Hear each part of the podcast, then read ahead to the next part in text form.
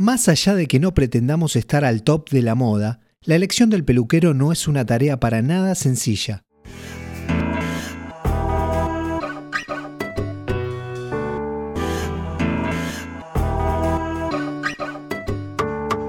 Tener un peluquero de confianza es como tener un médico de cabecera. Generalmente si tenemos uno, no lo cambiamos así porque sí. Pero llegado el caso de que cierre, o se mude, o se muera, ¿cuál sería el plan B? ¿Qué elementos deberemos considerar importantes a la hora de elegir una nueva peluquería? Dejarse llevar por la fachada del local, ver ejemplos de cortes que han hecho, cuando vamos a la peluquería y estamos sentados esperando que se nos aproxime el joven manos de tijera, podemos sentir la tranquilidad de que sea alguien conocido o todo lo contrario. Ya desde el vamos puede ser horrible la sensación desde el inicio. Por ejemplo, tener que contestar la pregunta ¿Qué hacemos? ¿Cómo lo querés? y tener que explicar el corte para que lo entienda bien y no se equivoque. A no ser que nos fuéramos a rapar, unos tijeretazos mal dados pueden cambiar todo el entorno de la cara y tampoco somos Brad Pitt como para andar dando tantas ventajas.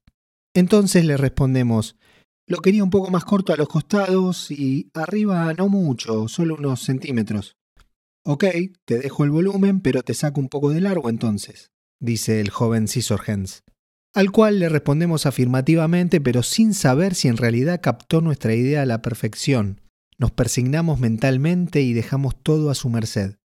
Sabemos que este individuo no solo puede hacer con nuestro look lo que interprete, sino que simultáneamente comenzará con su batería de preguntas para establecer un diálogo y que el rato sea un poco más llevadero.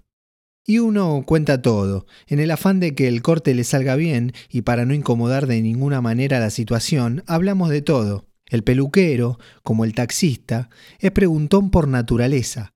La mayoría de las veces comienzan la conversación comentando algo en particular sobre el clima.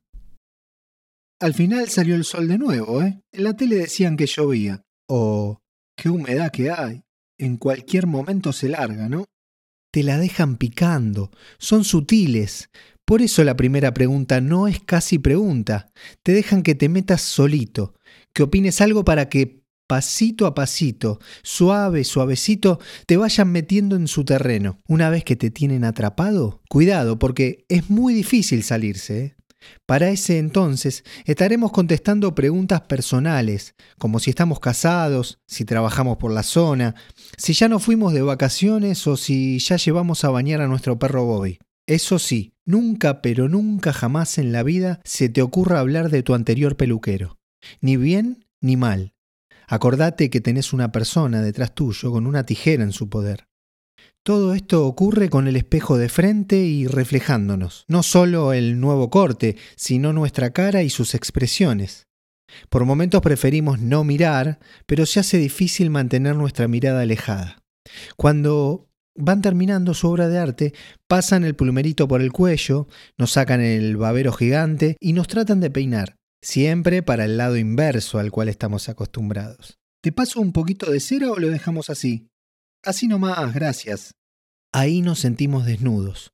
No sabemos si acomodarnos el pelo con las manos o levantarnos para ir a pagar rápido y marcharnos lo antes posible, tratando de mantener una sonrisa y agradeciendo, ya que podemos llegar a volver en cualquier momento.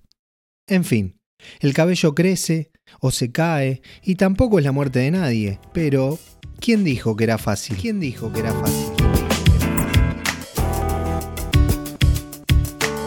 ¿Nunca te pasó? ¿Tenés alguien para recomendarme? ¿Qué características tiene tu coafer preferido?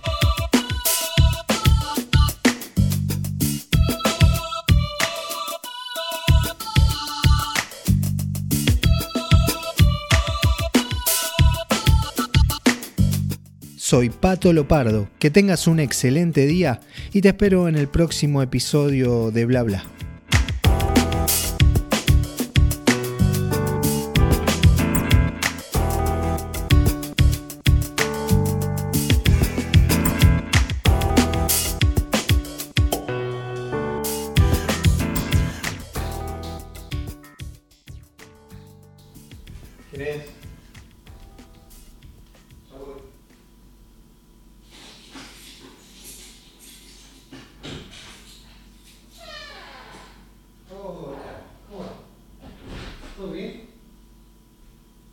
Vos también te cortaste.